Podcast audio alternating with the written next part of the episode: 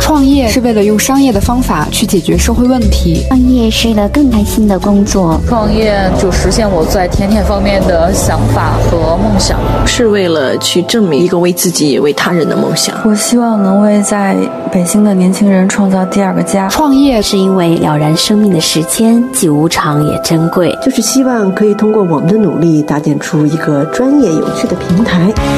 欢迎收听糖蒜广播全新企划。我为创业狂。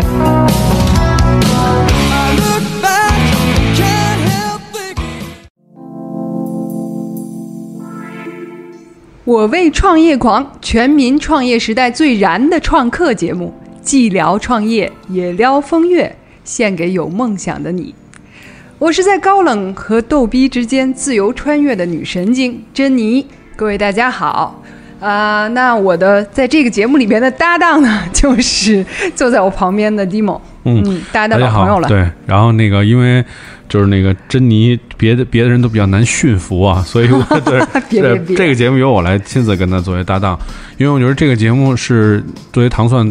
的一档全新的节目吧，嗯，大家也是尝试去通过我们的那个视角嗯去采访一些就是现在正在创业的人，嗯、当然我们可能。我们的视角可能更多的是以，就是这些人他们并不是为了就是商业的目的啊。对，我觉得我们的视角基本上是这些有趣的人做了一些有意思的事儿、嗯。是对、嗯，而且他们愿意为此而付出终生，去付出自己就是最黄金的精力啊、体力啊各方面的。嗯而且不是以商业，不是以赚钱为主，是真的是以情怀为出发点、为初心的人。对，嗯，所以在这个节目当中，你会陆续听到很多有意思的人，然后这些人他们的经历，也许会对你的人生起到一些作用。嗯嗯，我们希望真的还是能，也许影响到你哈、嗯，别管是积极的影响，就是鼓励你真的投入到了义无反顾的投入到了创业大潮当中去，嗯、还是说真的是在你要跳跳海之间拉你一把。嗯嗯嗯。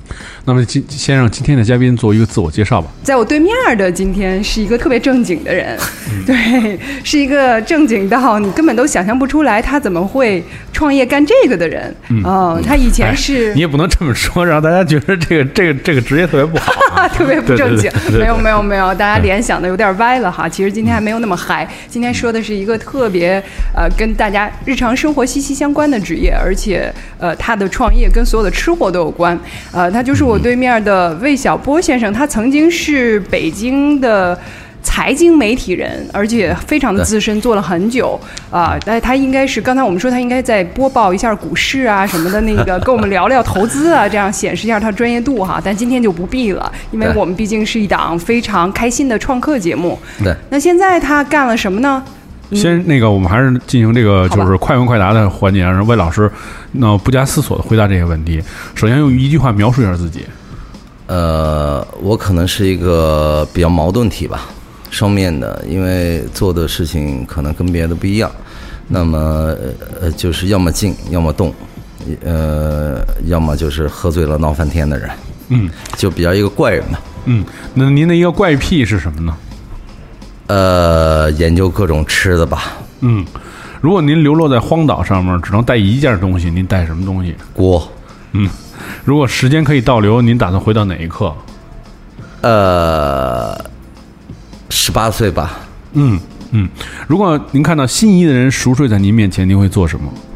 做饭。好好好好好。他是胃口面的创始人，刚才说了一半。那胃口面实际上是一个他的私厨，算是是吧？对。那其实我们今天要聊的是魏晓波先生他的创业，主要是在呃私厨这个领域。对。嗯，其实，在私厨这个领域也已经做了三个。餐厅了，对，嗯嗯，第一个餐厅呢是原来在那个呃长虹桥，长虹桥的东边有一个叫未知厨，嗯，好像特别高大上、呃、是吧？我记得，呃，还好吧，还好吧，哦、因为呃当时是做那个川湘菜，哦，嗯呃，就是还是希望能做一个就是。呃，口味比较偏重一点的，嗯、但是不是加那么多添加剂的，嗯，一个川湘菜、嗯，先做那个。但是后期呢，由于就和资方的一些问题吧，就是还是选材，就希望不希望用那些其他的东西，所以呢就导致嗯自己有自己的坚持哈。对，嗯，因为像呃后厨的用料这些东西会很麻烦，嗯，那我也不想就是违背自己的东西，那就一直坚持呗，嗯，坚持到最后，呃，就在某一个过年就突然就被撕了，呃，我没撕，是他们自把店就给我搬空了。手撕铁锅，天哪！把店等我回来，店已经空了。啊嗯，哦就是他们就是，然后给我打个电话说不做了。那我说不做就不做吧，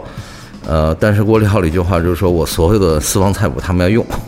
他们现在也在还用着，我也觉得也无所谓，反那正怎么办啊哦呀？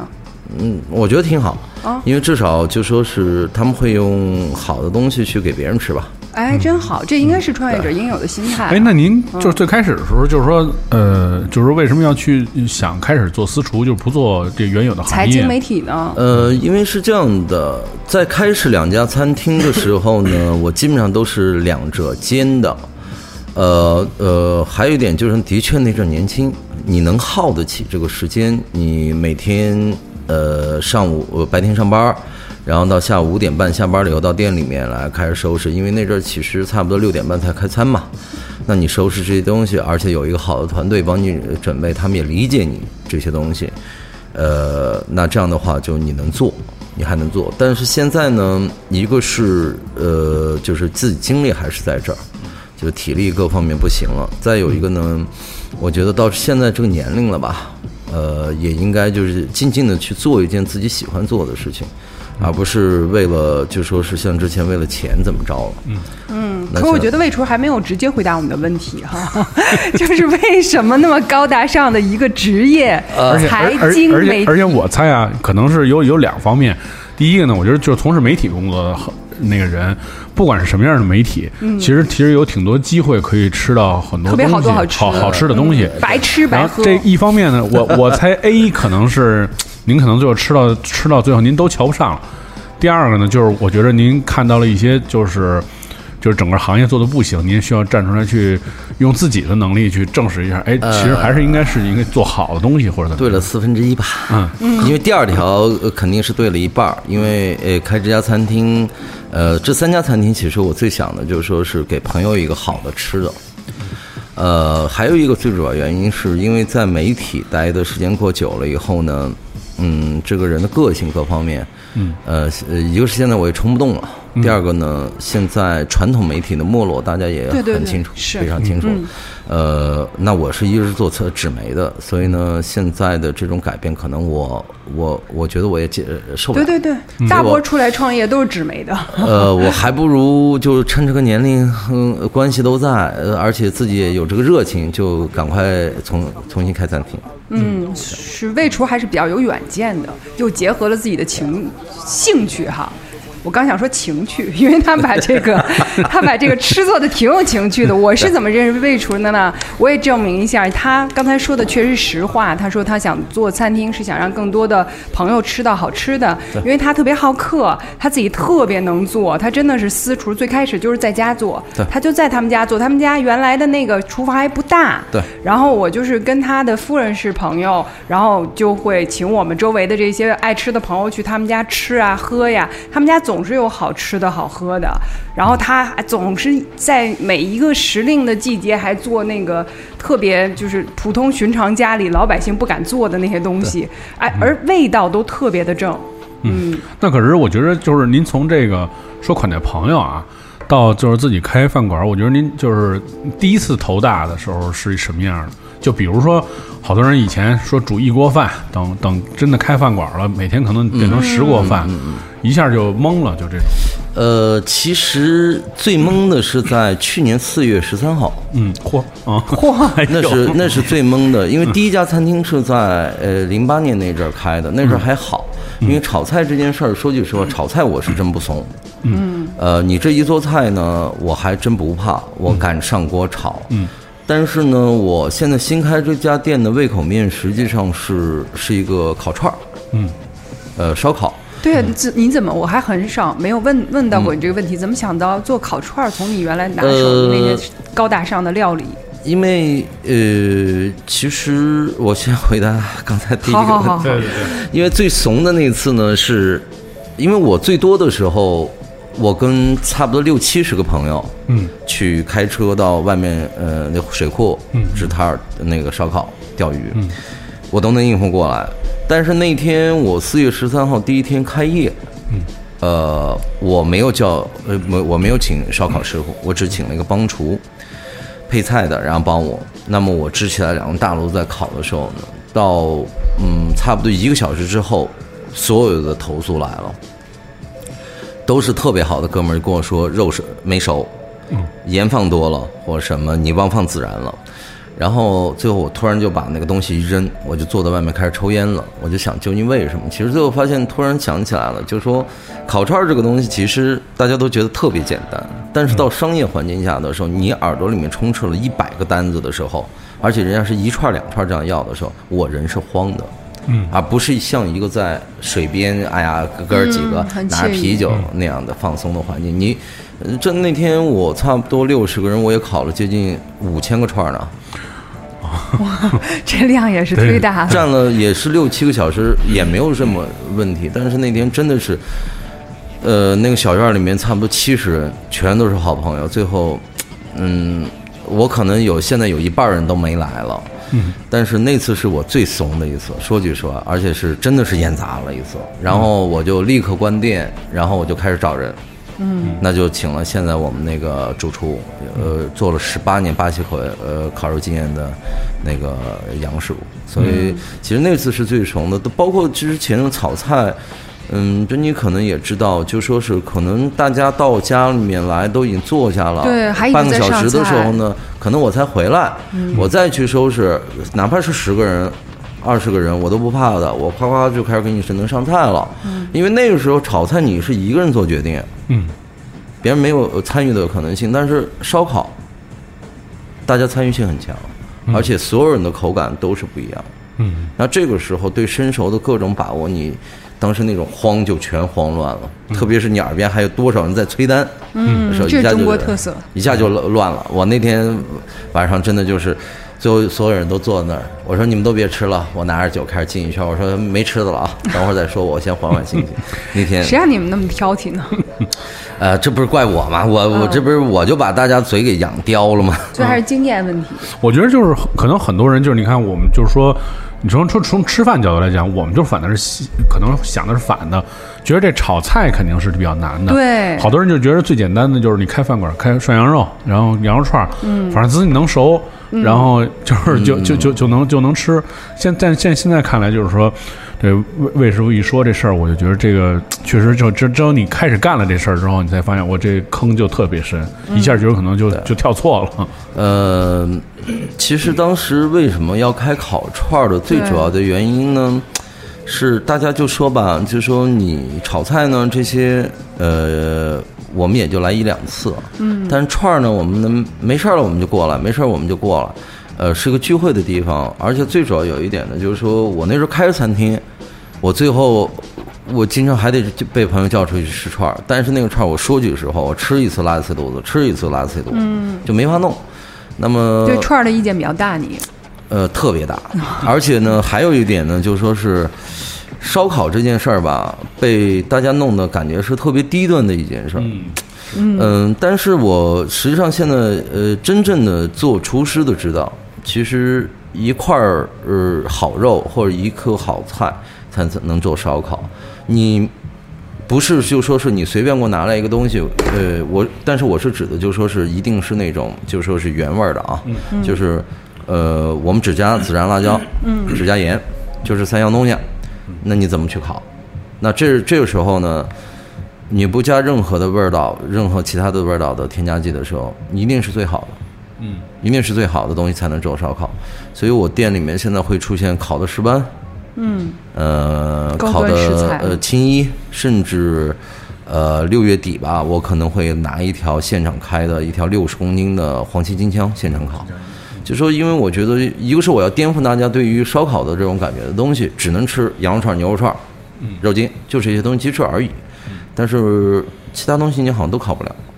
我们家能烤花菜，嗯嗯，我们家能烤西葫芦，这都能烤。嗯、只要是你想吃的，嗯香蕉、菠萝、苹果，我全都能烤。水果能烤，蔬蔬菜能烤，肉能烤，只要能上火的。嗯，所以其实这个就是作为您的那个开串儿店的这个叫什么核心竞争力了，我觉得对是，嗯真的是和别人不一样啊。因为各种各样的串儿店，现在有比如说新疆口味儿的那种大腰子式儿的，然后还有那个东北口味儿的，嗯日本嗯日本然后还有什么日式是的的、韩式的，现在还有四川口味儿的烧烤，它那个一把一把的，把把烧嘛，对就各种各样的。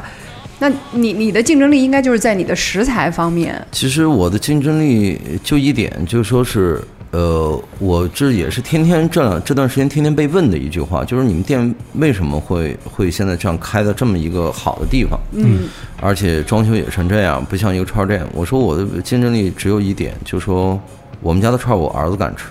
嗯哦，哎，你看发现没有，来咱们这儿的嘉宾基本上都是这句拿话孩以自己孩子作为 保证，这个这个真的是是因为是对我们没有逼他们 啊，而且这话都是自个儿脱口因而出为 的。因为我们家儿子在一岁半的时候就开始撸串儿了，嗯，哇， 真的是喂出了后一岁 半就开代始。那可以说这肉烤的很嫩啊，这牙都没长出来，怎么对，吃？因 为嗯其实你好的肉吧，嗯，你稍稍微去做一下处理，它就能出来。而且还有一点就是说，我现在店里面不用工业盐，嗯哦，我指的工业盐不是那种工业用的盐，是指的工业制的盐，就是呃这种盐。那你用什么什么好盐呃呢？我只用那个，我现在只用那个喜马拉雅的那个粉红盐盐。嚯，那这个听着这个串儿就 是呃，因为是这样的，中国格有调不一样 有一句古话叫“万物盐为鲜”。嗯，呃，真正的好盐是给你提鲜的。嗯，但是工业盐它只是给你提咸，嗯，是是，那这个东西就不好吃打了。死所以卖当盐时的，嗯呃，我就说，因为当时一直在找找这个肉究竟什么毛病。嗯，呃，我就觉得很奇怪，我甚至拿了澳洲的西冷这些牛排的牛肉来去做牛肉串儿，我总觉得缺点什么东西。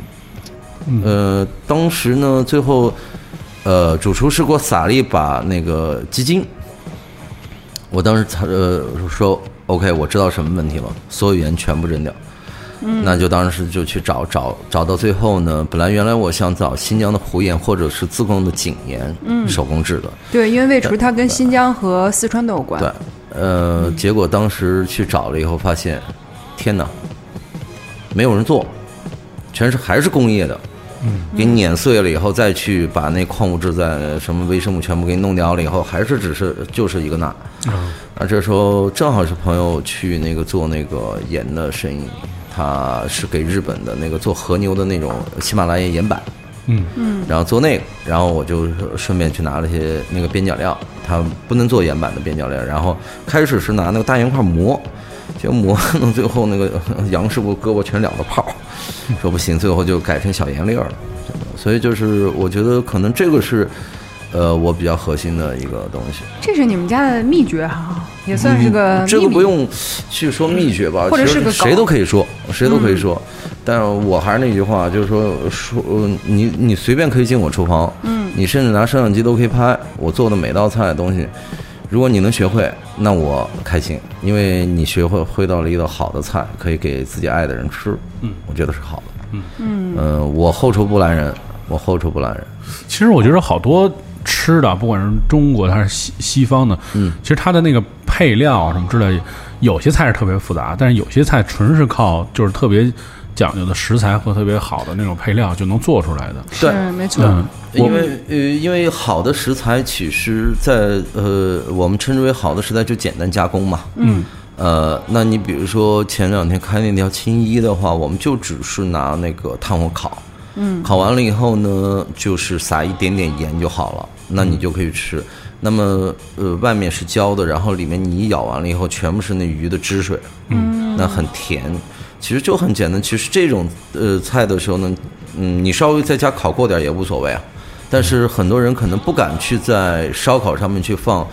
一条，就说是可能在五星酒店卖一万多的鱼，嗯他不敢放，甚至一条蝴蝶斑，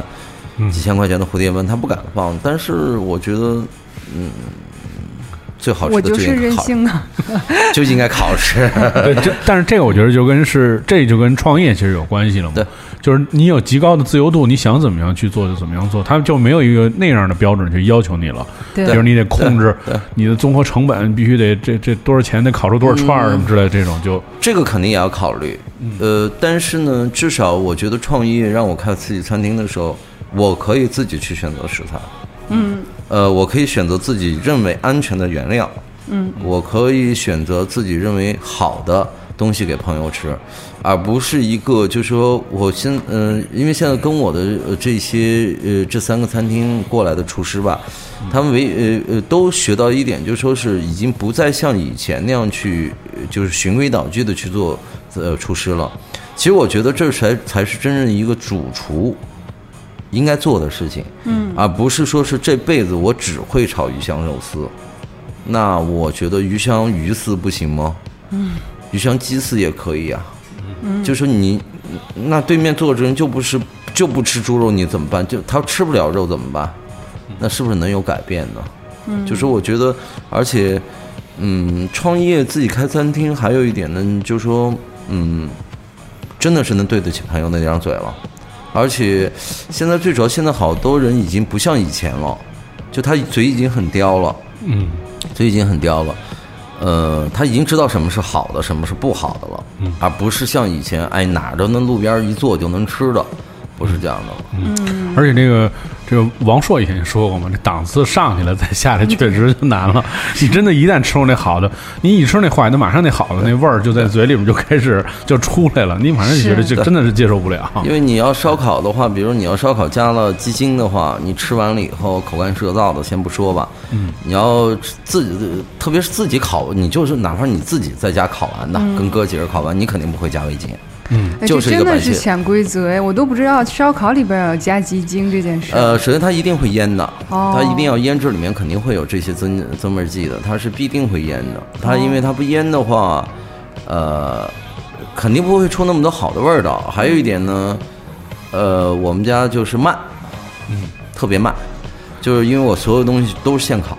嗯，你就等着，因为而最主要，我觉得就说是现在，如果连一个吃饭你都想讲究快的话，那你还有什么可对你还要干嘛呀？一天对睁开眼睛不就吃这三顿饭吗？就是真的，就说是我们现在就是，反正呃，因为这也开了十几天了吧，试营业，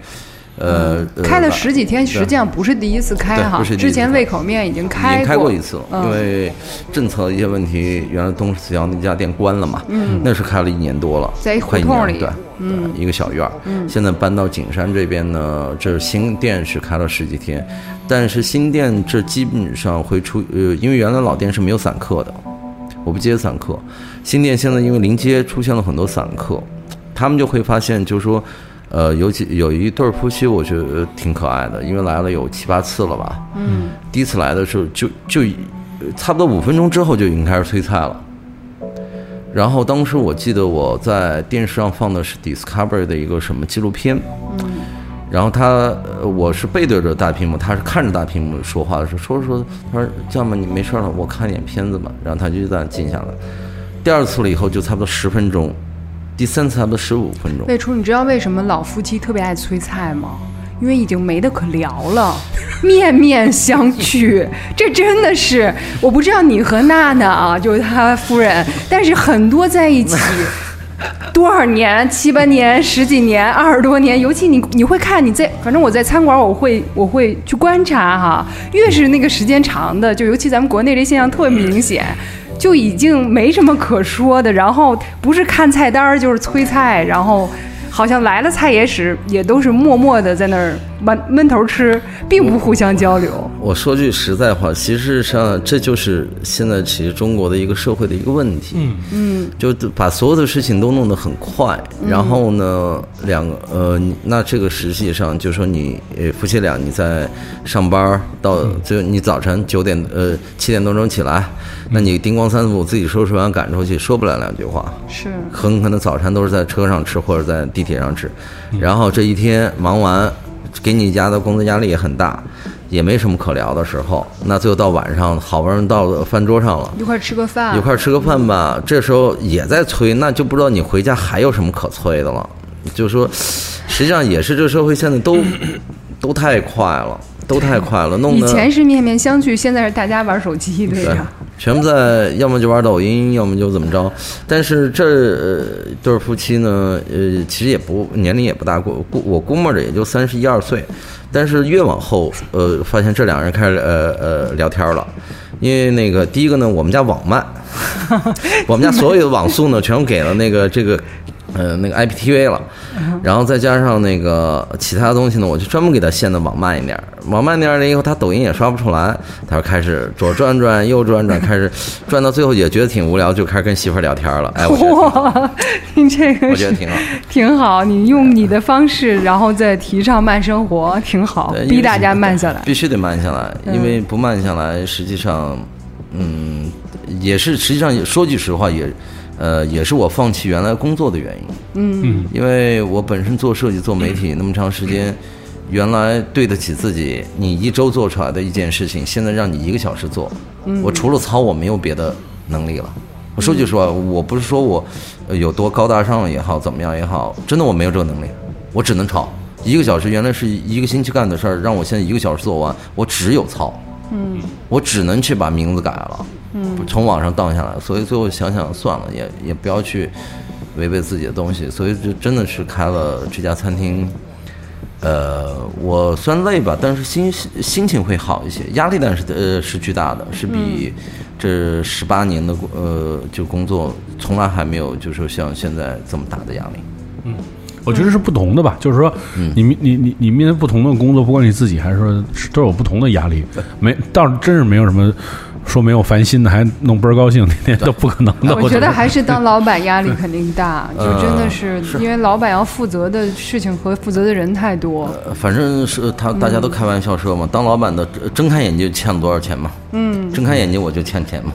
现在我们我就呃呃昨天还跟那个员工说嘛，我现在睁开眼睛就赔八千，你们的工资、房租，嗯，我说好。好，大家用点心就行了，再别给我把那个呃别人不吃辣的，然后你给我拿上来，呃怎么着的？呃我说你们用点心就行。其实我觉得做饭就最 最简单的一个东西，就是你用用心做就好了。因为因为但是现在的厨子就是这样，我他们老问我哎做什么口感的，做什么味儿的。最后我说我不想太想给你形容了，你这样吧，你给你媳妇儿做什么，给你妈做什么，你就做什么就行了。对，因为我觉得你那一套还是属于不是那个科班出身，真的是学厨子的那种出身。然后你是完全属于兴趣爱好、喜欢，然后老说的那些东西吧，都跟电视剧里边的话似的，说什么那个带着爱的菜吧，什么慢生活，好好吃一顿饭吧。所以可能那些科班出身的那些做行活的人，他不一定能理解。 呃，其实祖师爷说的话呢，这个每道菜是一定要用心去做的，但是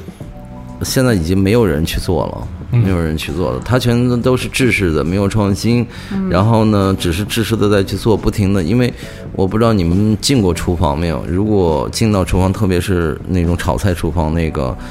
呃，大师傅后面的配菜，嗯，砧板在切菜的时候，那就跟呃真是跟催命刀似的，当当当当当当当，然后不停单开始喊单，然后前厅的人在催单，这时候。真的，你我有些时候不知道为什么十五分钟要吃完一一顿饭呀、这是也你十五分钟要吃完一顿饭，你没必要在这儿吃，你去麦当劳多好啊！别在我这儿吃，信不信啊？就是我，我觉得特别奇怪这事儿。对为厨发出的这个，哎，你什么做的呀？你这么慢腾腾的我是金牛啊，啊，不像啊！金牛我不其都特实我其实干活是一个特别呃速度快的人，但是呢，就是说，心态嗯是我慢觉的？得吃饭，呃我我每次呃在家里面也好，和和在外面也好，包括我、呃、有那那阵儿跟、呃、跟大领导一块儿吃饭也好，有人进来催催呃催的那个吃饭的时候，我我就特别来了一句，我也不管你是多少大级别，我说真的，吹死都不能吹 饭。我说你催吃饭干嘛啊？我说，要不然我们现在不吃了。我，所以我那阵儿做活动，经常就属于我跟那下面的带着小孩儿，我说我们先别吃了，催着太难受，呃别蹲到那个路边儿，呱呱赶着盒饭三分钟。我说我们又不对，我们又不呃不是不对，我们不也也不打仗，没必要。呃，等活儿忙完了，我们踏踏实实坐那儿吃的，真的是这这黑吃饭太太烦人了。哎，所以这件事也是蛮，因为对于我的印象当中，吃大餐一般都是做那种大菜啊，它可以慢慢吃。但是这烤串儿，我觉得还是挺快的 呀。呃，但我觉得就是说，你看，比如说北方人要吃烤串儿，你要真是去吃一个什么日式什么的，挺着急的，哦因为你不了解它那个流程，对对为什么等这么长时间？但是你其实真真说实在，你吃了它那一串儿，就上来一串儿，你吃那味儿，你就明白了，肯定嗯不会是那种一把五十串儿、一百串儿那么烤的。因为我我们出串儿也基本串儿，我们称之为基本呃基础串儿，就是那个呃羊肉串儿、羊肉筋、牛肉串儿这些的，是属于基础串儿。我一次最多的时候，我们大时候能出二百串儿，就跟你们看的那个呃视频里面那个手头上几、哦是几百个串儿来回翻的那种，都能出。但是是呃有些东西需要细，嗯，那种串儿呢，其实我说句实话，呃，我不太建议吃。因为一个是伸熟度的问题，第二个就是那火是一定要大火，嗯那个大火其实对肉不是一件特别好的事情，嗯所以我现在呃呃呃用炭火呢，我会用呃中高温的火，而不用大火。这样的话慢一点，因为呃稍微让它的硬化速度稍微慢一点，里面能锁住水分。嗯，就你看真正好的肉串儿，包括像日本的，日本他们的肉串儿是现、呃、流行的是，就是所有东西是当着你面儿来清理。清理特别细致，特别干净。他甚至用呃镊子去给你把很多东西去拔掉，然后收拾完了以后插到那个炭火的旁边去烤。这时候呢，我觉得就说是，其实这是一个欣赏的一个过程。嗯，甚至有些这次本来如果是场地可以的话，我当时很想把中间改成一个玻璃房来做烧烤。嗯，因为我想让大家，其实你会看到他虽然在里面是有点着急，就是来回的前后折腾，因为我们杨师傅他是属于呃主做的是两个，一个是生蚝罩，还有一个是煤气罩，是专门烤鱼的，然后背后还有一个两米的那个炭火罩。然后他的徒弟再支一个两米的炭火罩，他一人管这两个，你会看到其实他的那个对于整个这个所有的控制力是特别有美感的。嗯，就是我觉得就说是可以慢的，小姐在跳舞的，嗯对，可以慢的等一下。这两天是没给他们调整完，调整完了以后，我准备扔个音箱进去给他们放放那个莫扎特，哦，听着莫扎特烤出来的肉串儿， 因为原来我臭不我一因样为原来我未知厨的时候，那个川菜馆的时候，我就嗯放的一直放的是音乐，嗯，呃，包括就是呃原厨呢，现在也自己呃回家里面去那个陪父母。呃，自己也在做一个小餐馆，也是一样，他也用了以前我们很多方法，然后去把湘菜改进了。那么现在他在那边反而是现在是属于，呃，那边株洲那边的餐饮界的中流砥柱了。嗯，所以我觉得其实还是需要改变吧，还是需要改变，而且，嗯，学会欣赏吧，学会欣赏，往静下来做，去吃一个 串。嗯我觉得这个中国厨师界应该是需要这种像魏厨这样的所变革谓的变革嗯黄鳝跳进去，然后让整池子水都得活嚼起来。来，呃，我觉得你你你应该直接就说说成搅屎棍子就完了。 好吧，那我们就这个上半上半时哈、关于魏厨的胃口面的这些，呃，怎么的，怎么怎么来的，然后怎么开的这些非常有趣儿的这些事儿，我们先聊到这儿。然后 OK，OK 呃，大家拭目以待。下半时呢，我们还继续会跟魏厨聊他的胃口面，聊他的呃慢餐饮，聊他的美食梦。嗯， 嗯，谢谢大大家家，谢谢大家。 好。一会儿见。